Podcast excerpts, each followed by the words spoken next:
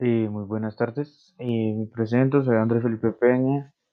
Vengo a presentar el libro Las Mil y Una Noches. La verdad no lo alcancé a leer todo, pero voy a dar un pequeño resumito.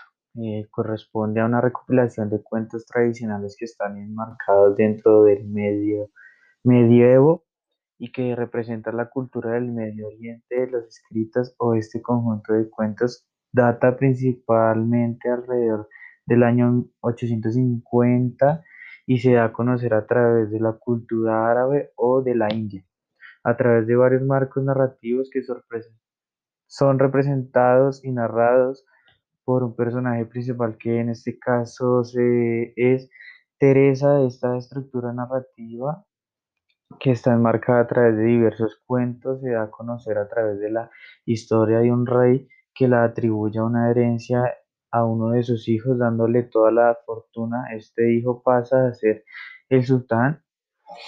En uno de los personajes principales de la historia llamado Charger tiene un hermano con el cual se lleva muy bien, son muy cercanos y ese, y ese hermano se llama Chamán.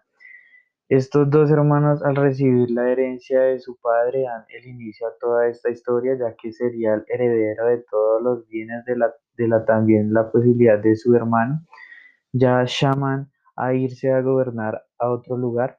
Por lo tanto, Shaman se va a aquel lugar a gobernar. Se casa y junto a esa mujer comienza a vivir una vida matrimonial. Llega un momento en el que estas aman se da cuenta de que mujer le está siendo infiel y por lo tanto, cuando él se da cuenta de esta situación, él toma una decisión muy drástica que tiene que ver mucho también con la cultura tradicional de las épocas de la India.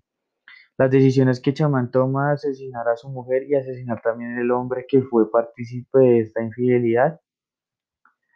Después de que ocurrieron estos acontecimientos, ya Shaman decide viajar nuevamente donde su hermano, donde sus hermanos, donde su hermano Charger Dan lo recibe con los brazos abiertos, lo, consuela ya que se aman, le cuenta todo lo que ocurrió en la relación a esta infidelidad y llega un momento en que ya Shaman también se da cuenta de que su hermano Mark ya está siendo engañado también por su mujer, por lo tanto aquí es donde comienza la historia trágica que enmarca esta historia y da comienzo a toda la narrativa del libro ya que al darse cuenta ayer de que su esposa también lo estaba engañando y estaba viviendo la misma situación que vivió su hermano, decide también decapitar a su mujer. Por lo tanto, este es el momento en el que comienza la historia de tranquilidad. Para las mujeres aparecen las historias, ya que esto da pie a que echarían en venganza a la infidelidad de su mujer y piensa que todas las mujeres son iguales.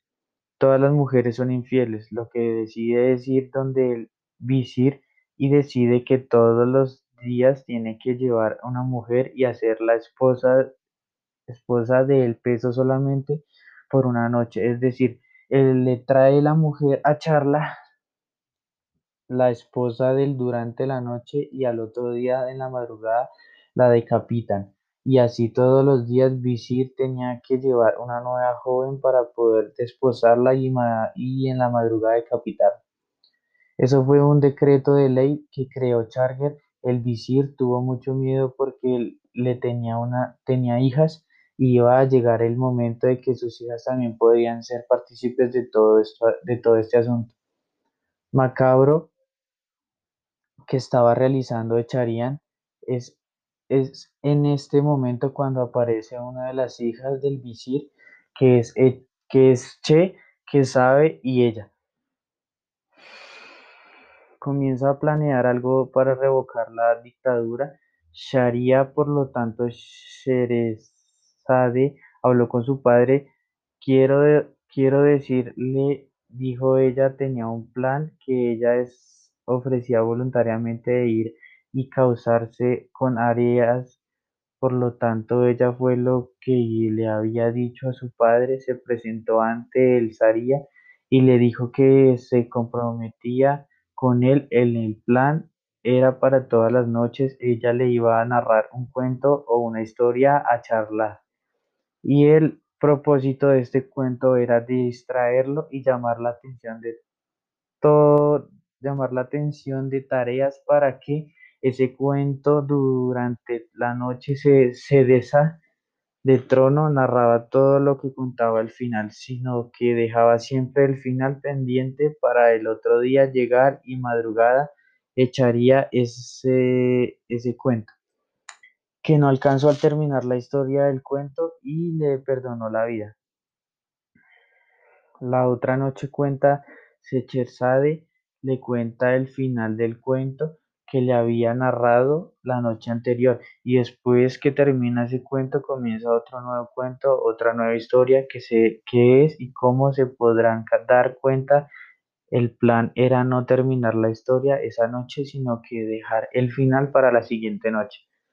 Y, es, y de esa forma torció la mano de Chatear y Cerezade fue más inteligente en ese sentido para no ser decapitada. En la madrugada que venía, por lo tanto, comenzó a narrar todas las todas estas historias y le da el nombre de esta novela que son Las Mil y Una Noches.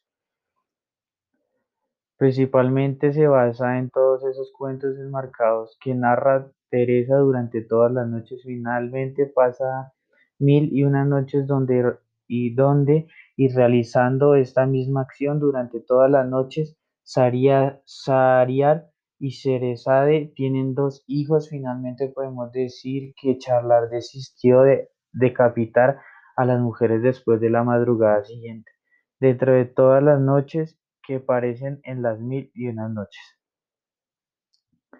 que a su vez son narradas por este personaje que se les sabe, hay algunas bien conocidas que se quisiera hablar de tres en particular de la forma muy breve que en una es sobre Aladino y a la lámpara maravillosa. Y todo yo creo que conocemos el personaje Aladino, la historia narra principalmente sobre este joven. Bueno, este ha sido mi pequeño resumen. Eh, no, la verdad no lo alcancé a leer todo y muchas gracias.